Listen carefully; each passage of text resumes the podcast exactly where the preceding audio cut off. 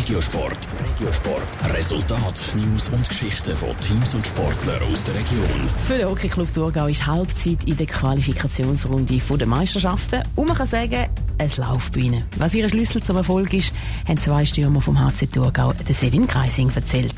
Schon letzte Saison war der HC Thurgau sehr erfolgreich gewesen, wo es erstmals seit 21 Jahren wieder im Playoff-Final gestanden ist. Und der Erfolg hebt an. Auch diese Saison spielt der Hockeyclub erfolgreich.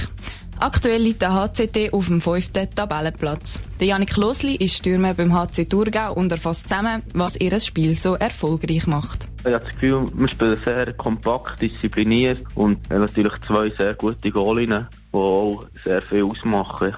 Dieser Meinung ist auch der HCT-Stürmer Melvin Merola. Für ihn ist klar, was der Schlüssel zum Erfolg vom HC Thurgau ist. Ich glaube, unser, Erfolg kommt unsere Teamleistung mit äh, nicht nur ein oder zwei Spielen, wo können Tor sogar viel mehr und äh, wir spielen auch äh, also die ganze Mannschaft gut defensiv.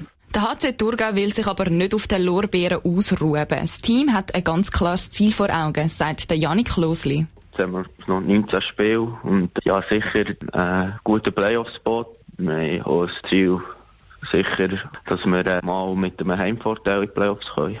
Die Heimspiele sind in dieser Saison bis jetzt nämlich die ganz grosse Stärke vom HC Thurgau gewesen. Gerade neun Heimspiele hintereinander haben sie können gewinnen. In den Auswärtsspielen sieht Janik Losli aber noch Potenzial.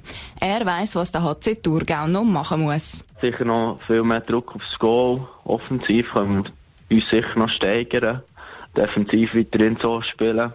Und vielleicht unser Spiel noch ein bisschen schneller können zu gestalten. Der HC Thurgau hat noch ein bisschen Zeit, um an dem weiter zu trainieren. Ihr nächster Match ist am 21. Dezember gegen den HC Sier. Top Regiosport, auch als Podcast. Mehr Informationen gibt's auf toponline.ch.